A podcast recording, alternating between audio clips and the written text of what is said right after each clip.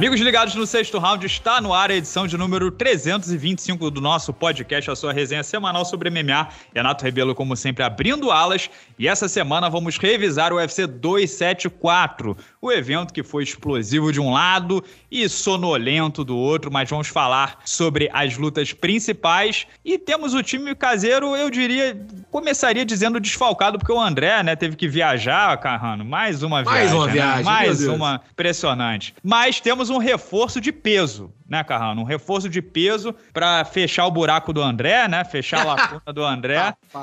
Finalmente um canal sério, né, Carrano? Um, um, rapaz que tem um canal sério, um jornalista de verdade. Não é o, o anão que erra todos os palpites, nem o queixudo analfabeto, né? Um cara que realmente é, é, é, traz o verdadeiro jornalismo para o YouTube, Carrano. E antes de apresentar ele, boa tarde a você. Tivemos um fim de semana de muito trabalho, mas compensou, né? Compensou, Renato. E é exatamente, fico feliz de estar na, na companhia de alguém que leva o trabalho a sério, ao contrário do que nós aqui fazemos. E um, uma rápido, um nuggetzinho aqui sobre o que você falou, assim, card explosivo de um lado e sonolento do outro. Explosivo do seu lado e sonolento do meu. Começando a notar um padrão aqui, né? Tem um evento, a luta não é lá muito boa, Carrano, larga a resenha lá pra nós, faz a resenha pra nós. Tô começando a notar esse padrão no canal, hein? É claro, pô. Eu jogo só a bucha pra você. E falo, claro, de ele, Luiz Coutinho, rapaz, do canal Encarada, ex-lance, né? Muitos e muitos anos cobrindo MMA e agora é um sucesso aqui no YouTube. E meu colega de stake.com. Coutinho, vai parecer que eu só tô te convidando porque agora somos patrocinados pela mesma empresa, mas é uma coincidência, né? Porque a gente sempre teve uma relação muito boa, né? Fala, Renato. Fala, Carrano. Cara, muito obrigado pelo convite. Tô lisonjeado aí pelos elogios temperados com um leve deboche. Sempre pô, nunca, cortesia cara. da casa. Não, mas, pô, tô muito feliz, cara. Obrigado pelo convite. A gente, pô, é exatamente a, a nossa collab, né? É, é esperada por muita gente. Acho que muita gente sempre pediu isso e, se, e, muita gente, né, a galera fica especulando, pô, por que, que vocês não fazem nada juntos? Vocês não se gostam, não sei o quê. É, vamos falar a verdade, Coutinho. Eu só tô fazendo, só te chamando pra cá porque eu tô sendo pago pra isso, né? Porque eu te odeio, né? é, não, quando Eu gravei aqui fora do ar, hein? A, a, a foi, foi difícil apaziguar esse clima aqui. Tava sorte que o Renato mudou do Rio, porque senão os dois iam voar um no pescoço do outro. É, né? É nesses momentos o, o Renato vai, inclusive, para quem dá um spoiler aqui, vai lançar um curso online pros lutadores que não conseguem conseguem distinguir o câmera on do câmera off. Putz, é. Então, fiquem... E quantas vezes você já foi chamado de Renato na rua e eu de Coutinho também? Nossa senhora, várias vezes, várias vezes. No meu caso, eu fico muito feliz. Falei, porra, obrigado, irmão, mas eu não sou o Renato, não. Também gosto Coutinho, muito. Coutinho, eu já, te vi, eu já te vi pessoalmente, eu acho que você é um pouco mais alto que o Renato. Te chamar de Renato, eu acho que... É merda, caramba. Ó, e o Coutinho, eu vou revelar aqui em primeira mão. Eu já ganhei um desconto num restaurante japonês que o cara achou achou que eu fosse você, sabia? Pô, me diz qual é que eu tenho que ir lá buscar o meu desconto. Pô, o Fabrício Verdun já confundiu nós dois, você acredita nisso? Fabrício é, Verdun, verdade. uma vez, eu, eu já acontece pro Renato, vou contar pra galera que tá ouvindo. Uma vez eu recebi um áudio do Verdun falando, ô dos nossos, porra, aí, tirou onda no vídeo aqui, tudo que você falou é exatamente isso pô, tu fala muito bem, é incrível, você leu a situação perfeitamente. Aí eu pensei assim, cara, eu não subo um vídeo sobre o Verdun, deve ter pelo menos uns quatro meses. Não tô fazendo ideia do que esse cara tá falando. Aí, falo, aí me, me, veio a luz, né? Eu falei, porra, deixa eu ver um negócio aqui. Aí entrei no sexto round e tinha um vídeo do dia anterior sobre o Verdun. Eu falei, ô dos nossos, maneiro, cara, mas você tá se referindo ao Renato Rebelo. Ah, eu, eu concordo que era o Renato você. ainda falava com ele, falava assim, ó, tudo que eu falei lá é mentira, me encontra ali na, na Avenida Brasil amanhã, nove da manhã, pra gente trocar soco sem perder a amizade. Eu fazia isso. Pois é. Mas é, mas é uma collab que a galera pede muito, né? Fico feliz, sou fã do trabalho de vocês, toda oportunidade que eu tenho eu falo isso. E tamo junto. Belíssima Esse... oportunidade, inclusive, semana boa. Recíproca verdadeira, Coutinho. If you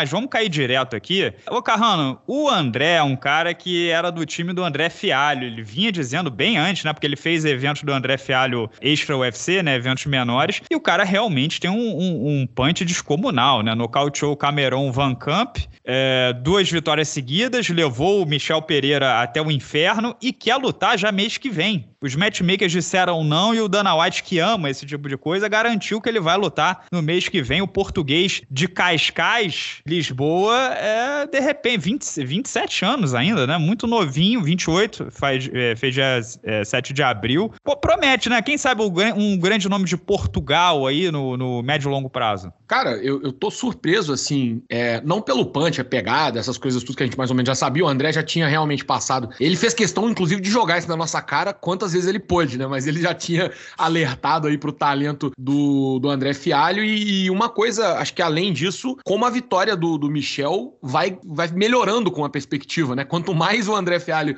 vai se dando bem, mais aquela vitória do, do Michel Pereira vai envelhecendo bem também. Pode ser, cara, eu acho que um, o público de Portugal, eu tinha bastante contato, assim, com a, com a galera de Portugal. Um dos, dos Cutmans que trabalhava no Brave, na época que eu tava lá, era português. É, a gente brincava, né? Ele fala, ah, meu irmão do outro lado do, do oceano, Paulo e tal.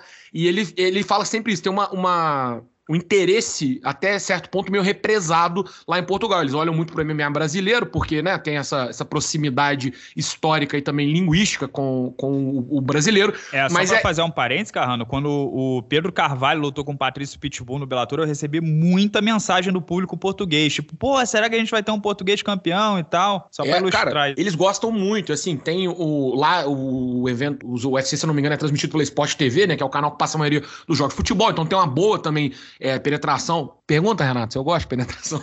O, o, tem uma boa penetração que no absurdo. público. Não, você, você, hoje que tem convidado, você resolveu manter o decoro? Claro, pô. Fuder, pô. Eu, e aí pô, o... Temos que manter uma boa imagem com o canal encarado, por favor. para eles passarem lá o código sexto round na stake.com também, né? e o, o André Fialho pode, sem sombra de dúvida, ser um cara que vai trazer né, esse, esse público português. É, é sempre bom ter um cara da, que você se identifica da sua terra. Acho que o, os nossos irmãos lusófonos estão bem servidos. Os patrícios estão bem servidos. Já tinha o Patrício Pitbull, né? Que era da terra, agora tem o, o André Fialho também. Ó, e o Coutinho, é, a gente pode. A gente vai lembrar, claro, da vitória do Charles. O Massaranduba venceu também. Mas tirando esses dois, foi uma noite terrível pro esquadrão brasileiro, né? O, o Shogun perdeu. Né? O, a Norma Dumont perdeu. Marcos Rogério de Lima, o Pezão perdeu. A Melissa Gato perdeu. Cleidson Rodrigues perdeu. E a Ariane Sorriso perdeu. Então foi uma noite, assim, na balança horrível pro Brasil. Deu tudo errado, né? Deu tudo errado. É, a gente vai falar sobre isso mais à frente, mas no final do evento, eu, eu, eu, pensei muito assim, cara, imagina se esse evento fosse no Brasil, né? Vamos, vamos guardar essa energia. Porra, é verdade, questão. hein? Era o do, era guardar... do Rio, né? Vamos, é, então, vamos guardar essa energia dessa questão para quando a gente falar do Charles. Porém, vamos segurar um pouquinho dela. Muitos brasileiros no mesmo evento. Você imagina como a galera chegaria no card principal se esse evento fosse no Brasil, essa galera tivesse perdido. É claro que, né, evento no Brasil, muitos desses que perderam poderiam ter vencido. Mas é. E talvez até por isso a vitória do Massaranduba tornou as coisas melhores, né? A gente valorizou mais. Caralho, foi uma, um início de noite muito ruim. Então é. O que culminou a vitória do Charles do Bronx para os brasileiros foi um negócio ainda, ainda maior. Mas sim, cara, pô, uma sequência muito ruim de todos os brasileiros me impressionou. Eu tava botando um pouco de fé também no pezão no, contra o Ivanov, mas complicado, né? Pelo menos uma Saranduba no card preliminar segurou a onda da galera e uma Saranduba que já é muito querido pela galera aos 43 anos, segura um pouco a onda pra galera não ficar tão mal de tudo que aconteceu. É, e você citou uma coisa interessante, né? Que, é, não, obviamente, né? O, o, juiz caseiro, ele às vezes é um fenômeno psicológico, porque quando você tá num estádio todo mundo tá torcendo pra mesma pessoa, cada soco, todo mundo, ah, é, grita. E, e assim, e, e, o outro, a recíproca não é verdadeira. É mais fácil o juiz marcar pro cara da casa, não é porque ele tá com medo de apanhar da torcida, é porque reverbera, cada golpe reverbera cada golpe é vibrado, né? É, o momento bom de um é amplificado e o momento bom do outro não é amplificado. E você teve, por exemplo, a Norma Dumont perdeu por decisão dividida, o Shogun perdeu por decisão dividida e o Cleidson Rodrigues perdeu por decisão dividida. Vai que num, num, num Rio de Janeiro o dividida teria sido pro lado deles, né? Foram lutas apertadas. Mas, enfim, Carrano, meu querido, e a gente tem que falar também do Massaranduba, né? Que, que cara maravilhoso, venceu o chocolate quente, o Danny, o Danny Roberts. Segunda vitória consecutiva. Tá lutando bem, né? Com 77 quilos, apesar da, da, do tamanho, da envergadura, né? Ele tem 1,72m, é pequeno pro, pro, pro meio médio. Mas se a gente pegar aqui, são cinco vitórias nas últimas seis lutas. Perdeu só pro rei do Kung Fu, né? O Muslim Salihov. Assim, é aquele negócio, né? O Massaranduba vai ser campeão dos meio médios? Não vai, né? Ainda mais pela idade, pelo tamanho. Ele seria o ideal para ele a categoria até 74 quilos. Mas ele continua ganhando a grana dele, a idade não desacelera, vai fazer 44 anos no dia 22 de agosto, 24 de agosto, é um dos lutadores mais velhos em atividade no UFC, e a gente fica feliz, né? É um cara com uma carreira muito interessante, já venceu Bobby Green, já venceu Jim Miller, Paul Felder, Yance Medeiros, Royce Pearson, gente de nome, né? E é aquela, é aquele carisma que converte muito pro público brasileiro, né? A humildade, o, o jeito simples. É, o Massaranduba, cara, é um fenômeno de, de popularidade entre os fãs brasileiros. É, é, curiosíssimo você ver a quantidade de atletas brasileiros que estavam lutando nesse card e o Massaranduba ter essa. Claro, né? Entre tirando o Charles, obviamente. Mas o, o, nível de interesse dos fãs é muito maior quando o Massaranduba tá lutando. E eu acho que é isso aí que você falou, cara. Assim, não vai ser campeão, possivelmente não vai chegar no top 10, no top 5 da categoria, mas se pegar é, esse pessoal ali que tá beirando o ranking, ou às vezes até um cara é, que tá um pouco mais para baixo, dá luta e pode ganhar, cara. Sabe? É, é impressionante ele se manter não só competitivo, como superior, é, dadas as circunstâncias, né? Um cara que já chegou já com uma com uma carreira relativamente longa ao UFC pelo TUF, depois é, fez uma carreira muito longa no UFC, ainda segue fazendo, já está é, com 43 anos e continua é, fisicamente ainda não parece ter sentido isso. O único pesar dessa luta do Massaranduba foi que o pessoal da ESPN, mais uma, aliás, o que está acontecendo disso é que eu, eu sou meio rato de transmissão, essas coisas, mas o que tá a ESPN tá cagando no, no slot de tempo e estourando janela nos últimos eventos é piada. Fizeram de novo, não teve entrevista do Massaranduba, né? Ele não, não pôde dar entrevista depois porque a luta estourou a janela de 11 da noite, que é pra gente aqui, né, no horário de Brasília, mas que lá acho que na, na costa leste era 9 horas, alguma coisa assim, que era a janela do pay-per-view e aí não teve uma entrevista do Massaranduba depois, infelizmente. Que é um absurdo, né? Massaranduba não Pô. dá uma entrevista. Pô, é, podia, podia ter tirado umas três lutas do card só pra ter entrevista do Massaranduba, inclusive. Porra, pelo amor de Deus. O Event, principalmente, podia ser 25 minutos de entrevista do Massaranduba, era melhor. É verdade. E na sequência tivemos, né, a derrota, o Coutinho, a derrota do Shogun, que uma decisão dividida não teve muita luta, né? Eles não se tocaram. É, o Shogun tentou chutar mais, porque na, a diferença de envergadura, de alcance, né, até de tamanho, de peso, é grande. Na primeira luta, o Shogun foi com muita sede ao pote e acabou nocauteado em, em 34 segundos. Dessa inclusive, vez o Shogun. Inclusive, é, Renato, é bom, é bom lembrar, Renato, desculpa te, te interromper, mas é bom lembrar que para a galera ter uma ideia da relação que a gente tem, nós dois estávamos presentes no UFC Uberlândia que Maurício Shogun é, verdade. jogou no skate. Foi você jogou que jogou o skate. skate então, Coutinho? É, Cara, verdade. jamais faria isso. Você tem um passado, você tem Não um tem essa mira. Nos skate, par, nos skate parks aí cariocas, então foi você. É. Não tem essa mira. Eu, se, eu, se eu tacasse, eu acertaria a cabeça de alguma ring girl, com certeza. É verdade.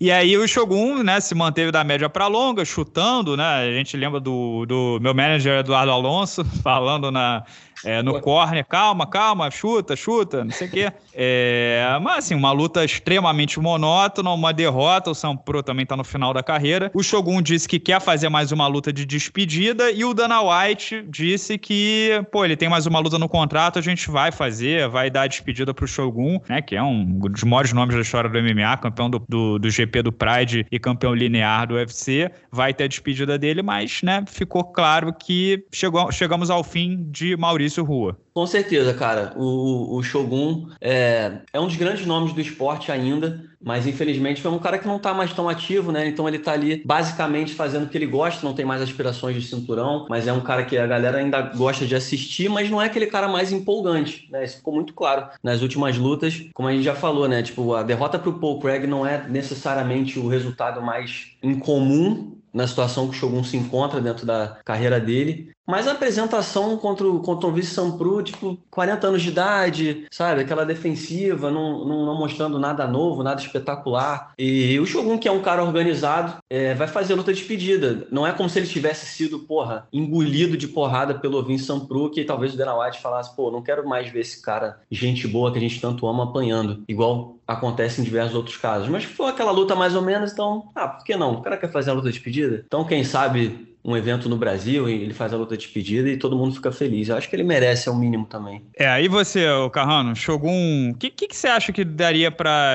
a, a, luta final do Shogun com 93 quilos, né? Porque você tem. É, é, o Shogun, ele não é ranqueado. É, um ranqueado é, é, mais garotada, né? Tem alguém que, que, de repente, um, sei lá, um Sanalve, alguma coisa do tipo? Cara, seria o Sanalve, seria ótimo, né? Um cara que vai vir pra trocação, que já tá. É, inclusive, seria um recorde, né, pro, pro Sanalve. Ele ia é, se isolar como atleta com mais derrotas consecutivas, porque é possível o Sanalve vencer. Seria o, o. Só se fosse para fechar é, a realidade paralela que a gente vive desde que o mundo acabou em 2012. Mas o, o Shogun.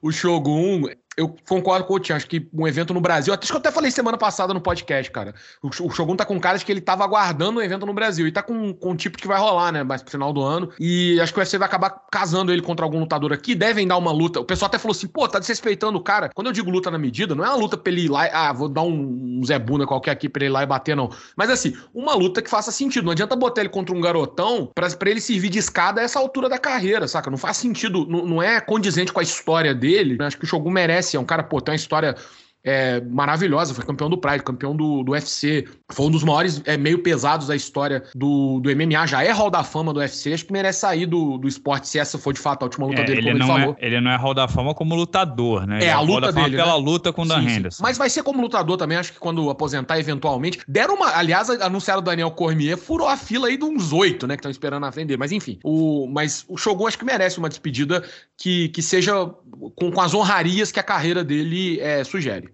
É verdade, né? É, enfim, é, não é como. É, é, aquele negócio, ah, não é como o Shogun deveria se aposentar, não, pô, mas é, o tempo passa para todo mundo. Você quer ver o Shogun de sunga branca atropelando é, a galera com 22 anos? Ele nunca mais vai ter 22 anos, pessoal. É, passou, né? Melhor do Pride tá aí para isso, né? Para poder assistir o Shogun do. Pois do é, o Shogun era um furacão. Quem não viu o Shogun no, no, nos tempos de Pride ao vivo, cara, era o, o, o Rubin Carter, né? O Hurricane. Porque, pô, tudo que ele fazia fazia dava certo, o cara não cansava, tinha todos os golpes. Era Tem um... uma foto do Marcelo Alonso, cara, que é ele dando um pisão, que é uma, para mim até hoje é uma das fotos mais icônicas da história do MMA, cara. Uma das coisas mais sensacionais que eu já vi na vida. Ele com o pé vindo assim, toda vez que eu vejo, eu meio que dou até, sabe, um afastado, porque parece que ele vai pisar na sua cabeça. É incrível. Essa foto é muito foda mesmo. É, uma da, uma da, sempre que me perguntam ah, qual é a melhor luta que você viu na vida, eu acho que a primeira coisa que me vem na cabeça é Shogun e Minotouro no Pride, em que o, Pô, o a gente tava na cabeça que o, o Minotouro seria melhor na luta agarrada e o Shogun seria melhor em pé. E foi o contrário, o Minotauro deu um, knockdown no Shogun e o Shogun botou o Minotauro para baixo, tipo, várias vezes e depois o Shogun deu um knockdown no Minotauro também. Um lutaço. É, mas seguindo em frente aqui, Coutinho, Michael Chandler e Tony Ferguson. E aí, você é do, do, do, time que Tony Ferguson morreu e acabou, e pelo amor de Deus, nunca mais deixa esse cara voltar? Ou que ele fez um bom primeiro round, deu um knockdown e tava com uma cara de que pô, pô, tem, tem mais carreira pela frente? Cara, sinceramente é difícil dizer me lembrou um pouco a luta do Chuck Liddell contra o Hit Franklin, que o Chuck começou bem, mas tomou aquele nocautaço do Hit Franklin e uhum. murchou. Entendeu? De fato, o primeiro round do Tony Ferguson usando. Ele tem a envergadura muito maior, né? Ele estava até é, é complicado para o Michael Chandler furar o raio de ação é, e conseguir atingir o Tony Ferguson. Ele começou a luta até de uma forma decente. Mas, bicho, tu vê um cara ser nocauteado dessa forma, ele quase foi mandado para o mundo paralelo o Michael Chandler deve ter recebido algumas denúncias de tentativa de assassinato, porque com nocautes mais brutais dos últimos tempos, a, a, foto do Tony tomando o bico no queixo. Cara, igual um nugget de frango. Não, surreal, surreal. Ele envelheceu 200 anos naquela foto, parece que vovozinho. Enfim, cara, eu honestamente, honestamente, eu tô no time que eu acho que talvez seja a hora. É, gosto muito do El Cucu e talvez seja também um pouco. Isso esteja talvez influenciando, né? Porque a gente não gosta de ver esses caras caindo dessa forma. Ele demorou algum tempo, cara. Eu queria muito saber se alguém cronometrou quanto tempo ele demorou para voltar à vida. Cara, eu contei, eu... Uns, eu contei uns quatro minutos, viu? Mais ou menos. Porra, uns três a quatro minutos. Foi preocupante, bicho. Preocupante. Mas eu acho assim, por outro lado, a gente tem que considerar também que essas quatro derrotas consecutivas foram contra a Elite. E, pô, levou o Charles do round, fez três rounds contra o, contra o Charles do Bronx. Foi o único que levou o Charles até a decisão. Benil Dariush, a luta contra o Justin Gage perdeu, mas na época, se a gente lembrar, a gente exaltou muito o espírito guerreiro absurdo, né? De sobre-humano do, do, Tony Ferguson, de continuar andando para frente, mesmo apanhando aquilo tudo. Então é difícil, mas eu diria que eu, que eu tendo um pouquinho mais para o lado que talvez seja a hora. É, Ô, Coutinho, é um muito forte. Eu vi muita gente falando assim, depois, eu comentei a mesma coisa, eu compartilho a sua opinião. Eu vi muita gente, pô, mas aquele chute ali derrubaria qualquer um. Cara, isso não tenha dúvida. Claro que esse chute nocautearia qualquer atleta. Podia ser um garoto de 21 anos, torando de hormônio, que na terceira luta profissional. Se tomasse um chute daquele, caía. Mas o problema não é esse chute. O problema é esse chute depois da carreira inteira, mais o histórico do cara. O Renato contou que semana passada, esse maluco foi preso não tem cinco anos porque tava afogando a mulher água benta, cara. Porque cismou que tinha um, alguém na casa, sabe? É, é, é, é esse conjunto de fatores. Não é, ah, ele caiu porque o queixo dele tá variado. Não, esse chute não, não tem nada a ver. Esse chute ele é um acréscimo a um histórico que já tava complicado. É, é o balde que tá cheio e o pingo que entorna, né? O pingo que entornou, que foi uma rajada, inclusive. É, é e, e, digo mais, o Dana White disse que essa não, não foi a luta definitiva dele, que ele pode continuar, e o Tony Ferguson já mandou mensagem que esse é só o começo, que vai voltar mais forte do que Morreu nunca, mesmo. Morreu e, mesmo. e champ, champ shit only, né? Que ele vai é. voltar, tá maluco. Já é um sinal, já, já é um efeito colateral do bico já. A gente, sem sacanagem, cara, a gente tá, a gente tá arriscando a ver um óbito aí, no, sabe? Nunca aconteceu na história, mas tá perigando. É, e ele ainda é o número 7 do ranking. Como ele perdeu pro Michael Chandler, que tá na frente, não sei se vai ser passado pelo Gregor Gillespie ou pelo McGregor, né? Mas na teoria ainda top 10 e pode ser, pode ser usado de escada para um Sarukian, para um Gunrot, o vencedor, o Fiziev, Brad Riddle pode ser usado de escada ou pode, né, esperar um veterano, tipo o Rafael dos Anjos depois da luta do Fiziev, quem sabe o Dustin, pô, Dustin Poirier não, né, vai ser ficar feio também. Vou te falar, qualquer uma dessas duas aí me preocupa muito também, do mesmo jeito. É. Eu, eu, assim, o primeiro round do Tony Ferguson me deixou animado. Eu, pô, eu pensei assim, pô, o cara ainda tem mais um, um, uma gasolina no tanque, né? Só que, pô, esse desfecho, cara, e, e pensar que ele tá numa, num top 10 de uma categoria muito difícil e que não tem rodada grátis, né? Não tem aquele, aquela carninha macia para ele mastigar na sequência. Vamos ver, né? Eu tô com o pé atrás, ele deve ficar um tempo fora para se recuperar, né? Até de suspensão médica vão ser uns seis meses. Então, o Tony Ferguson provavelmente só em 2023, quando ele já vai estar tá com, sei lá, 38, 39 anos, né? Vamos ver, vamos ver. E mas, Carla... é, um que, mas é um ah. cara que o UFC, o, o, público gosta muito, né? não sei se sim, pesa sim. também. Ele tem base de fã, né? O, a, engajado e tal, os memes e tudo. É malucaço, né? é, e Carla Esparza e Rose Namarronas, Coutinho, quanto menos se falar dessa luta, me, melhor, né? O, parece que o, o Charles do Bronx e o Justin Gates jogaram mais socos do que as duas em 3 minutos minutos do que elas em, em 25. É, mais Não. golpes significativos, né? Inacreditável, inacreditável. A diferença, dá pra gente comparar as duas lutas, é, fazer, uma, fazer uma, uma análise das duas lutas, da diferença, na verdade, das duas lutas, de diversas formas. Né? Mas não vamos gastar muito tempo aqui realmente, porque nada aconteceu, me impressionou muito. É, é, lógico, pô, é óbvio que a Rose ia ter medo e a respeitar o jogo de derrubadas da Carla. Mas, bicho, e, e, e de novo, eu falei isso em algum lugar, tipo, Olha a diferença. A Rose como campeã, é lógico, você como campeão, você tem o cinturão, você vai defender, você não pode colocar tudo em, em risco. Só que olha a diferença, olha o que, que o Charles faz como campeão. Olha tudo que ele coloca em risco, sendo tendo o estilo de luta dele, e olha como ele é premiado como tal, entendeu? A gente vai falar mais do Charles na frente, mas enfim, me impressionou demais. Eu acho que foi uma luta assim, é, é aquela luta para jogar no lixo, literalmente. Tipo, você não tem que mostrar isso para ninguém. Se você quiser convencer alguém a, a, não gostar de MMA, você pode mostrar. Mas se você quiser convencer alguém a gostar, pelo amor de Deus. Quem estava no evento pela primeira vez, eu fico imaginando. Quem estava no evento deve ter sentido vontade de ir embora na hora dessa, dessa luta. Só que aí o cara falou: calma, irmão. Vai vir, porra, Charles do Bronx e Justin Gage. E aí o cara viu o que, que é de fato MMA em 3 minutos e 22. Mas triste, eu não esperava. Carlos Faza como campeã também não é, é, é um, uma, uma personagem boa, né, mediaticamente falando, para você trabalhar, para levantar a moral da categoria. Tanto que o Dana White já está levantando a bola da Willy Zen contra a Ioana. Enfim, triste. Não esperava mesmo. Surpreendeu. Não sei se alguém esperava, se vocês esperavam que fosse ser mais ou menos isso, né? Mas me surpreendeu um pouco ser ruim nesse nível. É, e, e assim, né? Se alguém tivesse me dito que Ryan Bader e Shake Congo não seria a pior luta do fim de semana, eu, eu chamaria essa pessoa de maluco, né? É. Mas conseguiram, conseguiram piorar. Ryan Bader e Shake Congo foi, pô, eu, eu para quem não assistiu ao vivo na ESPN, eu recitei uma, uma, uma receita de sopa de tomate. É. Então, para vocês terem noção. Agora, Carrano, cai por terra também aquele negócio de que, ah, para vencer o campeão tem que é, tomar o cinturão, tem que ser é, tem que ser muito impactante, muito clara a vitória para tomar o cinturão. Não foi, né? Foi uma Não, não foi. Cara, mas assim, é, essa é uma regra, e eu, como a gente tá, vou escolher a pior mídia para poder fazer isso, porque nesse momento estou fazendo coelhinhos voadores e nós estamos em um podcast, mas que não existe, né, cara? Não tem lugar nenhum tá escrito isso. É, ah, mas é um consenso, é algo que, sabe, é uma política política que é empregado. Ok, mas se não tem nenhum tipo de embasamento para ser aplicado, não, não dá para reclamar quando acontece. É, toda vez que você deixa, já é, o pessoal já fala muito, ó, se deixar na mão do juiz é perigoso. Agora imagina deixar na mão do juiz uma luta como essa. Porra, não é, é, é impossível, né? Não, não tem como é, reclamar do resultado assintosamente, porque não aconteceu absolutamente nada. É, agora, o lance, o Carrano, se tem alguma boa notícia saindo dessa luta, é que abriram possibilidades, né? O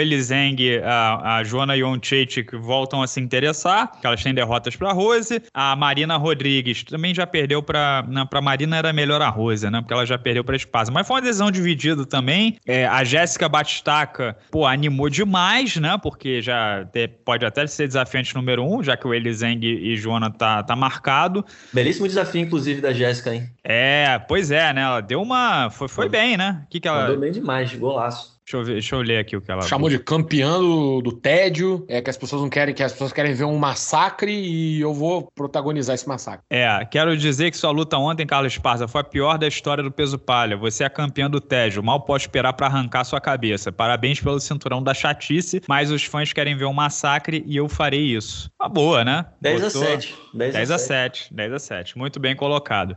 Mas na luta principal, claro, Charles Oliveira versus Justin Gate. Difícil, né? Como sempre, sofrido demais. Dois knockdowns. Aliás, eu vejo muita gente revisitando esses knockdowns, né? Que não é bem knockdown, que o Charles propositalmente se. É, quando algum golpe entra mais limpo, ele se joga para trair o adversário para guarda, né? E separa o sufoco momentaneamente. Se o cara crescer o olho, ele, ele vai para o chão, né? E além desse break, dessa, dessa pausa, ele pode tomar ali um triângulo, um armlock, uma omoplata, qualquer coisa do tipo. O Justin Gate não tem chão para acompanhar o Charles ao chão, não tem jiu-jitsu para isso, então, mesmo dando knockdown, ele espera o Charles levantar, vira ali uma contagem de 10 segundos e o Charles pôde se recuperar. Também tem o lance de que quando o Charles puxou o Justin Gate para guarda, o Gate imediatamente levantou, tá muito claro que ele não quer engajar ali. O Charles, como é, o Justin Gate é um excelente wrestler, ele tentou um double leg, nem, nem chegou perto do quadril do Gate e, como eu disse na resenha, né, a única maneira de levar para o chão, então, já que o Gate não acompanharia, era no soco, e para isso ele teria que se abrir, se expor, correr risco, marchar para frente, é tudo que ele faz. Acertou aquele direto de direita, deu knockdown no. O Gate só caiu deitado, eu disse na minha resenha também, né? Duas vezes na carreira, em 27 lutas. Essa foi a segunda. Para quem diz que o Charles é... não tem mão pesada, não bate duro, tá aí, né? É, ele se bota em posição, ele apanha, ele deita, mas também, quando acerta, é, os danos são grandes. Uma atuação assim estelar, não acho que tem muito o que falar. A questão é, meu, minha resenha de hoje vai ser sobre o futuro do Charles, né? Mas aí, onde é que o, o Charles fica historicamente, Coutinho? Essa seria a segunda defesa de cinturão, né? Ele, ele é, botou o cinturão contra o Michael Chandler, defendeu contra o Poirier, defendeu contra o Justin Gates. E a próxima seria a terceira, que é o número histórico, né? Que Habib, BJ Penn e Ben Henderson têm. Mas assim, ele já pegou, ele já venceu os adversários mais difíceis do Habib. Ah, o McGregor é maior, mas mas falando, né? Ele já venceu os adversários mais difíceis do Habib. A próxima luta tá com cara de que vai ser com o Islam Makhachev, que é a representação do Habib. É o Habib mais jovem, né? Uhum. É, você acha que o Charles, descontando esse lance de que ele não é campeão por causa de 200 gramas, você acha que o Charles já pode ser considerado o maior peso leve de todos os tempos? Ou isso vai acontecer se ele vencer o Islam Makhachev? Ou ainda não? É, tem a ver com domínio? Qual é a sua opinião? Cara, honestamente, eu acho que com essa vitória contra o Justin Gage, depois das últimas, o Charles agora ele já entrou no radar da discussão. Eu acho que a galera já começa aí, ó. Se ele ganhar a próxima, a gente já vai ter que considerar. Por conta dos números, né? Ele não tem o cinturão, mas como você falou, seria já a terceira defesa de cinturão contra o, o, Makachev. Só que, cara, como você falou também, a, a, os caras que o Khabib enfrentou, ele venceu de forma mais rápida e mais espetacular, talvez, mais emoção, pelo menos, né? Então, tudo isso entra na discussão quando você vai comparar os lutadores nessa história de quem é o melhor de todos os tempos tudo mais. Eu acho que o Charles já merece ficar junto ali na discussão. pô, o Daniel Cormier, na coletiva de imprensa, estava comparando ele com Anderson Silva, Jorge St-Pierre e com o próprio Khabib, de tão encantado que ele estava com a performance do Charles. E eu acho que é isso que o Charles está trazendo de especial é lógico que no final das contas todo mundo vai sempre falar, não, mas são números, são anos, ele tem que construir tudo isso. Mas se a gente colocar as últimas performances do Charles no quesito emoção, quais outros campeões tiveram essa sequência de lutas tão emocionantes e, e com desfechos espetaculares? Pô, o Charles está numa sequência de 11 vitórias consecutivas e 10 por finalização ou nocaute. Então, assim, é um brilho. E a que não foi, foi a do Tony Ferguson, que quase arrancou o braço dele fora, né? Exatamente. Então é um brilho, cara, que, pô, ele tá se tornando cada vez mais indiscutível. Já dá para falar se ele é o melhor peso leve do, de todos os tempos? Ainda não, mas eu acho que já dá para considerar que ele vai entrar nessa brincadeira. Não tem jeito. É, e se você olhar para os números do Charles, é uma coisa absurda, considerando que ele tem 32 anos, né? Aquele negócio, ah, será que ele tá no auge? Pode ser que o auge dele nem chegou. Essa frase nego me sacaneia, mas pode ser que o, o auge do Charles nem chegou. É, essa idade é geralmente o, o, o pico do, de um atleta. Tu custa de um pico de um atleta, Carrano? Melhor não, né? Não, vamos né? deixar pra lá. Vamos, não, não, não. Vamos passar. Mas olha os números, cara, com 32 anos, 33 vitórias no MMA, 21 finalizações e 9 nocautes. O Charles tem uma taxa de letalidade de 91% das 33 vitórias, tá? Só três caras foram vencidos pelo Charles e não foram nocauteados ou finalizados. Isso é bizarro. E assim, é, se você olhar pro, pro, pro, pro, os maiores recordes né, que ele tem, finalizações no UFC são 16. O Royce Grace tem 10. E o Charles tem 32 anos. O Demian Maia tem, tem 11 ou 12, se eu não me engano. O Charles tem 16 com 32 anos, tá? E o recorde de maior, é, maior número de vitórias da história do UFC, você tem 23. O Jim Miller, o Donald Cerrone e o Andrei Arlovski. São, são três caras com beirando 40 anos ou com mais de 40 anos. O Charles tem 21 com 32 anos. O Charles, ele pode ter um, o, o trabalho final dele pode ser maior peso leve da história do MMA, né? É, eu não sei se o Charles é um candidatíssimo a duplo campeão, porque 77 quilos é uma diferença de peso muito grande, ainda mais para um cara com Camaro Usman. E 66, eu acho que tá meio óbvio que, que não sei se é, é aconselhável ele bater, né? Possível. Mas você já viu, né, Renato, que o UFC já, já fez uma graça ali no, no, no Instagram, né? Postando é. aquele, lá. Não, assim, moral do jeito que ele tá indo, moral ele vai ter se ele quiser tentar. Mas eu tô dizendo converter. Converter Sim, o gol. Ele, Camaro Usman, uma diferença física muito grande. Esse é meu ponto, Sim, tá? Concordo. É... Eu não sei se o Charles é um candidatíssimo a duplo campeão, mas com esses números, a carreira do, Car... do Charles pode ser o maior peso leve da história do MMA e, pô, esquece duplo campeonato. Essa é a divisão mais difícil do esporte. É com maior número de concorrência, maior, mais populosa e tudo. E o Charles terá, imagina, recorde de vitórias e finalizações, bônus. É, é, é uma carreira assim. Hall da Fama ele já tá, né? Hall da Fama não é mais uma questão. Mas ele pode virar um, um dos lutadores mais importantes que esse esporte já viu, Carrano. Ou eu tô muito, muito exagerado?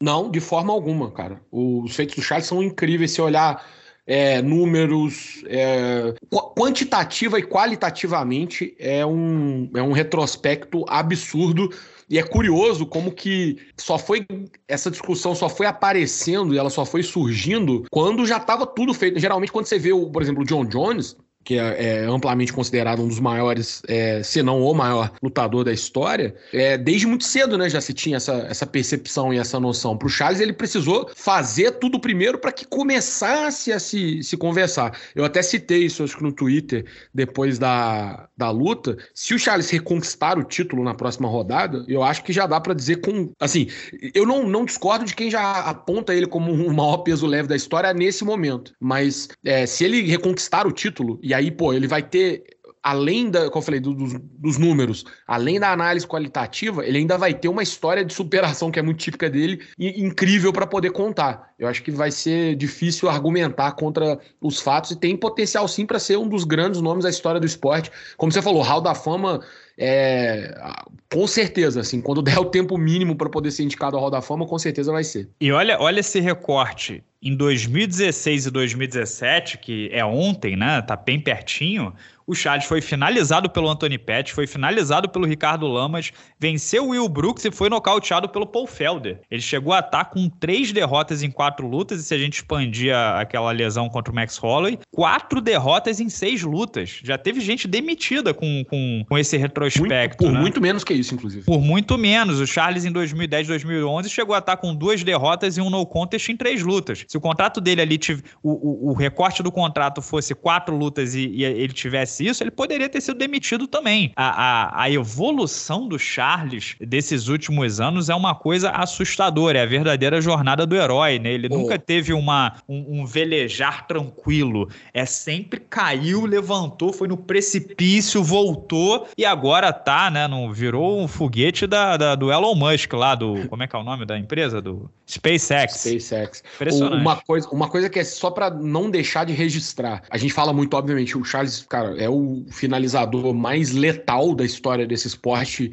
é, tanto sobre, sobre um, um, ponto de vista de análise, quanto se você olhar o retrospecto, os números dele, né? É, é claro ver isso, o que ele fez com a forma como ele é, transicionou, criou espaços é, rapidamente para poder finalizar o Justin Gate foi, foi absurda mas a gente também vai ter que, é, ter que registrar e reconhecer o quanto avançou e o quanto quão letal está nesse momento a trocação do Charles. Cara, o Justin Gate, o Justin Gate aguenta porrada pra cacete. Na primeira mão bem colocada que o Charles deu, esse maluco deu uns dois passinhos para trás ali e arregalou o olho de uma forma que é assustadora, tá? É um cara que tá acostumado a apanhar pra caramba e de muita gente. Ele arregalou os olhos na hora que tomou e outra. Isso tudo depois dele ter sofrido um knockdown. Cara, é, é, vocês estão na resenha é impressionante a forma como o Charles se recupera rápido, Sim. né? Ele não, ele, não é, ele não é o tipo do cara.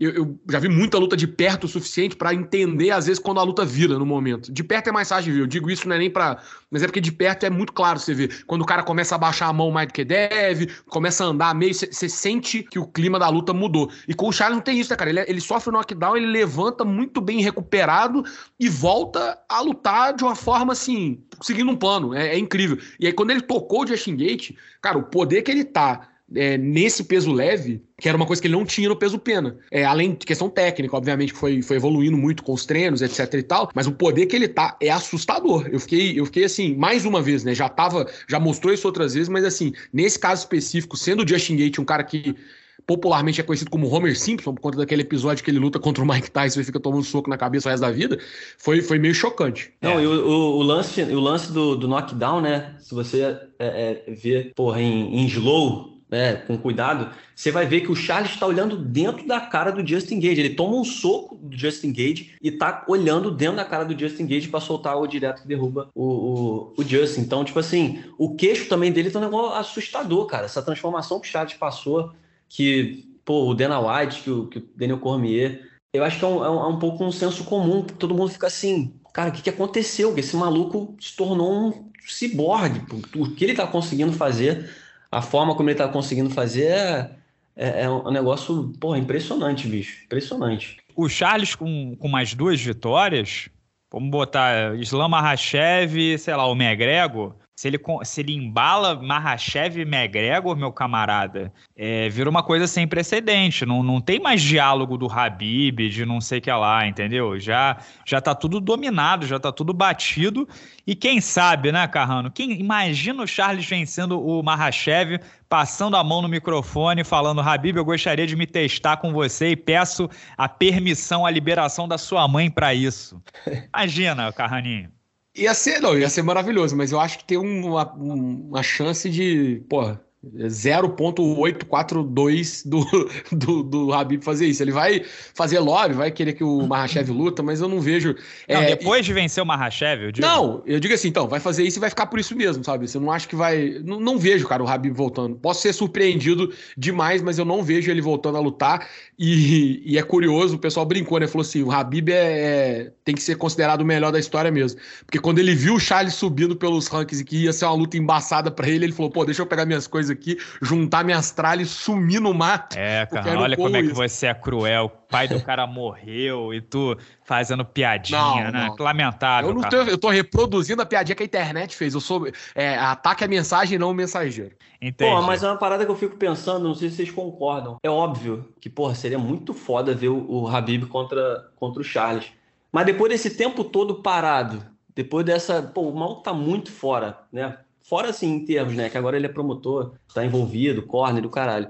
Mas, tipo assim, depois desse, todo te desse tempo todo, será que a gente teria o mesmo nível de competitividade do Khabib que deixou o MMA? A gente Olha, já viu o Jorge St-Pierre, né, voltando e tudo mais. É, mas eu fico Coutinho, pensando... o, o, o Ali Abdelaziz disse essa semana, inclusive, que ele treina todo santo dia, tá? Assim, o Habib não sabe fazer outra coisa. Ele treinou todos os dias desde que nasceu. Então, o, o, o relaxar dele, é o trabalho dele é ir pra academia. Uhum. Ele vai pra academia todos os dias, que ele... Dizem também, né, que a melhor forma de você aprender um golpe, algum conteúdo de luta, é você ensinar, né? Que você fixa mais, mais fácil. E ele tá dando aula, tá ensinando, tá treinando todo dia. Óbvio que ele não tá na melhor forma física da vida dele, mas assim, com um camp de três meses, pô, cara, ele fica fininho rápido.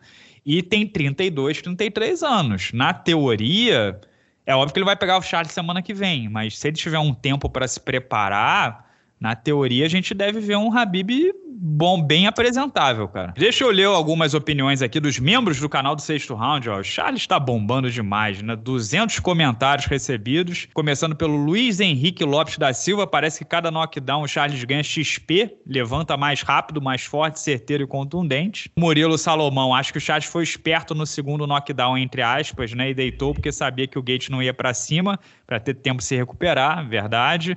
Também tô começando a achar que esses knockdowns do Charles estão meio malandreados. Foi, eu tava tentando lembrar, Carrano, qual foi aquela luta? Era Scott Smith, bem antiga, bem antiga, que o cara fingiu que tava machucado, dobrou, aí o outro veio com tudo, ele levantou e nocauteou. É, Pitzel. É, Scott Smith e Pitzel, que ele, é. ele, ele, vem com um chute alto assim, né? O, eu vi até um, alguém, agora eu não vou lembrar quem foi, algum jornalista gringo falando isso, que o Charles, por conta do chão dele ser tão perigoso, ele pode até ser um pouco mais, entre aspas, mais uma vez, irresponsável na trocação, que é um luxo que muitos atletas não podem se dar. Porque ele, ele, ele tem essa possibilidade que é o que outras é. pessoas não podem, né? Ele, o, o Gate, assim, ele não tá preocupado em ser derrubado e qualquer coisa ele deita ali e puxa pra guarda, né? O Gate não tinha, eu, eu falei isso na minha resenha antes da luta, né? O Gate não tinha esse luxo, ele vai precisar trocar com medo da queda né? E não é o caso do Charles. O Felipe Fernandes fala a mesma coisa, né? O, a reação do Adesanya comentando que os knockdowns do Charles não, não são knockdowns legítimos, né? Que ele deita para atrair ou para ganhar um tempinho ali. O Lucas Pivello, quem deveria ter o cinturão vago era a categoria peso palha feminina, que luta sofrida de assistir. Aí aquele lance, né? Teve menos golpes contundentes em 25 minutos do que em 3 minutos e 20 segundos da luta do Charles. O Wagner Silva, já me levanto para assistir as lutas do Charlinho em pé é emocionante. Quando a luta acabou, nem me lembrava dos 300 mangos que apostei.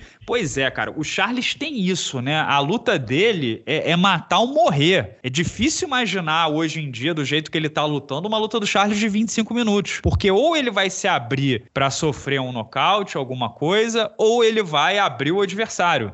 É, é, ele é tão agressivo, é tanto risco que ele corre, e o adversário não tem muito jeito a não ser abraçar, né? Falei como o Justin Gate atrai os outros pro caos, mas o Charles Charles atrai os outros pro, pro caos, né? Você acaba tornando tudo luta franca. Não, é... isso atrai muito a atenção do público, né? Tudo que é competitivo claro. chama mais atenção. Tudo que é o... é emocionante, né? Que, é, que é, é, é, muito risco, é muito visceral. Não tem como ser uma luta ruim dele, né? Não, e, e o medo, né? O medo de perder torna as coisas mais interessantes. E a gente Pô, achei que você ia citar o Luxemburgo, Coxinha, agora. Porque meu, já, já até emocionei aqui, não vai falar, não, medo de perder, tira vontade de ganhar? Mete essa, pô. Teve essa, não. não, Pô, pô pro, futebol pra mim. Fechou? É, o, o, Coutinho Carrano, ele é o mestre em saber em coisas inúteis. Ele sabe todas as frases de todos os treinadores. Pô, fechou, pô, fechou, fala isso, pô. Medo de perder, tira vontade de ganhar. Com a pica pô, apontada pro Shell. Eu isso, sou botafoguense, cara. Eu sou botafoguense. É difícil acompanhar futebol. Hum, eu, ia, eu ia te zoar, mas eu segurei.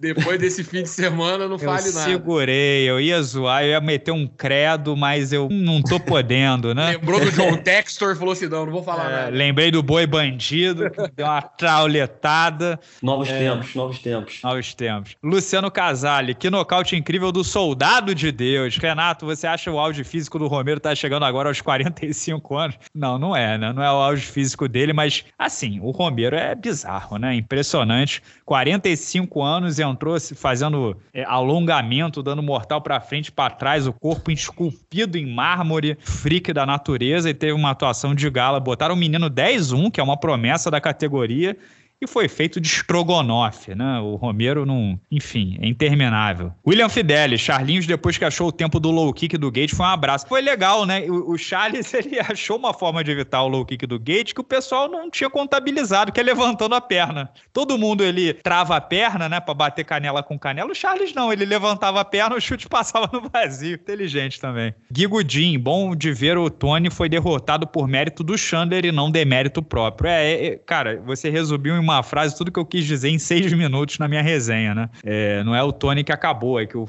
o, o, Chandler achou, quer dizer, pode ter acabado, né? Mas o Chandler achou ali um cometa Halley e, e definiu. Juan Correia, Charles finalizaria Habib tranquilamente. Lembrando que Poirier quase conseguiu. Aí também, né, o tranquilamente talvez seja um pouco... O, o, o termo tranquilo tranquilamente não se aplica às lutas do Charles. é, 29 homens dividiram o octógono com o Habib, né? Não é tranquilo, não vai ser. É, o Edson Bessa, já seria uma boa RDA buscar o Charles e desafiá-lo? Cara, assim, ele precisa vencer o Fiziev. Se ele vencer o Fiziev, eu acho que ele não vai ser nem top 5. E assim, é, é porque assim, é muito mercado doméstico RDA e Charles, né? Isso é número um. E número dois, fica meio estranho isso dos Anjos desafiar o Charles. Não acho que são. Charles é tão querido aqui, de repente o público vai ser contra o dos Anjos. Mas pela oportunidade, de repente ele não tá nem aí, né? Mas é, é bem como você falou, né? O problema é o timing. Vai que ele desafia o Charles e perde, e perde, Ah, lógico, o desafio seria depois da luta contra o Fiziev, mas talvez ele ainda estivesse muito longe. Então ele pode ter o risco de se indispor com um personagem fortíssimo no Brasil no momento. É. E a luta pode nunca acontecer, nunca Sem conseguir. É. O Pedro D, parece que o BJJ vem crescendo no MMA novamente. É, eu acho isso legal porque é aquela velha frase, né? O vencedor da guerra conta a história. O karatê já foi no topo, o wrestling já foi no topo, e agora é a vez do, do jiu-jitsu do Charles, né? É sempre o, o, indivíduo que carrega o. É o hospedeiro, né? Vira, vira a verdade daquela época. Igor Santos, dessa vez o Charles aloprou, foi teste para cardíaco, problema na balança e dobrou a aposta dos knockdowns. Tomou logo dois. Quase me matou do coração. Moleque ensaboado passeou no, no chão no gate depois. Acho que todo mundo pensa isso, né? É, Mar... Bruno Marujo, mesmo sendo um gigantesco C, acho sim que no auge Charles bateria Habib. Porra, essa luta, uma pena, né? Uma pena e sempre lembrando, né? Apesar da piadinha do Carrano, foi a morte do pai que, que levou que isso, esse cara? cenário. Mas uma pena, né? Que a gente não vai ver. É, o Vitor Camacho Rodrigues reforçando uma teoria minha, né? Charles passou por tudo de pior na divisão. O que vier agora é mais fácil para ele. Tem tudo para superar o Habib bem rápido. Assim, de novo, né? Tudo, tudo é encaixe técnico, tudo é encaixe de estilo. Mas, pô, achar que o Islam Makhachev ou o Benil Dariush são lutas fáceis não dá também, né? Charles vai ser favorito, mas, porra, os dois são duríssimos. Eu acho que talvez seja mais a ansiedade de ter uma vida tranquila do torcedor brasileiro. É, pode ser. João Vitor Bife, Ferguson versus Chandler. Ferguson dormiu. Oliveira versus Charles. Oliveira versus Gates. Gates dormiu. Namarrunas versus Parza. Eu dormi. Aí. Bem embolado. Foi fofo, né? Marlon Carneiro, próxima luta do Charles contra o Slow. O McGregor vai furar muito a bolha. Aqui no Brasil, alcançando as grandes massas, mas fora é, vai depender dessa. Pode ser. Se ele, por exemplo, se ele finaliza o slam na, no, em Abu Dhabi, pô, ele pega muito mercado na Carrano. Asiático, muçulmano, Sim. russo. E o McGregor é o planeta todo, né? Humberto, a grande verdade desse evento é que o Charles se tornou o bicho-papão da categoria. Herdou a alma do Tony Ferguson e foi mais longe que ele. É, também a gente vê isso, né, pessoal? Aquele negócio de, ah, ele, é, ele, ele não aguenta bronca, ele desiste e tal, tá virando. Não, não sei se eu quero lutar com ele, não, né? Não, com certeza. E, e, e tá feliz, sorrisão no rosto, né? Como é que chama mesmo? É, a lente tá, tá brilhando. Tô, ele passa por tudo de ruim o Charles com essa, essa coisa de mente blindada tá sempre sorrindo. O Tony Ferguson, uma das marcas do Tony Ferguson é isso, né? Tem até uma foto que tá circulando do Tony Ferguson no chão com o Michael Chandler em cima, ele sorrindo, né? Lembrando que o Tony Ferguson era aquele cara que no inferno ele tá sorrindo e gargalhando. E o Charles tá sempre...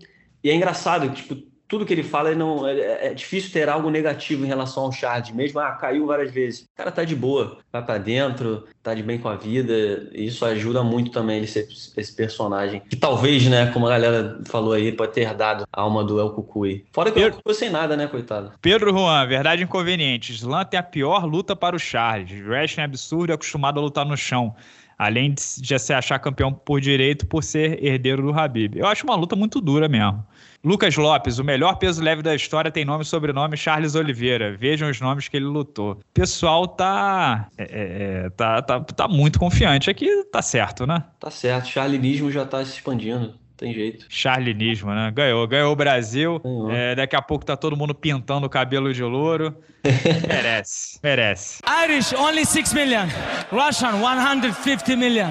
I wanna fight with your chicken. Mas é isso, pessoal. Vamos embalar aqui essa edição do nosso podcast. Meu querido Lucas Carrano, temos o abraço da cobrinha essa semana? Temos sim, Renato. O abraço da cobrinha essa semana vai para todo mundo que não se cadastrou na stake.com e participou da promoção com o voucher, né? O código código promocional do sexto round, porque o sexto round, junto com a Stake, distribuiu basicamente o PIB da Moldávia, né, esse fim de semana em prêmios, porque a galera consumida aí pela certeza de que não teria prejuízo, já que mesmo se o Charles perdesse, o dinheiro voltaria, meteu a grana violenta e fez um rolou aí o, a distribuição de renda, né? O maior programa de transferência de renda da história do, do Brasil foi essa promoção do sexto round. Então, se você não se cadastrou, fica o um abraço da cobrinha para você. Eu acho que eu vou me, vou me concorrer a algum cargo público, né? Porque eu tô Deveria, com moral deveria. depois dessa, deveria. né, o, o, o Carrano?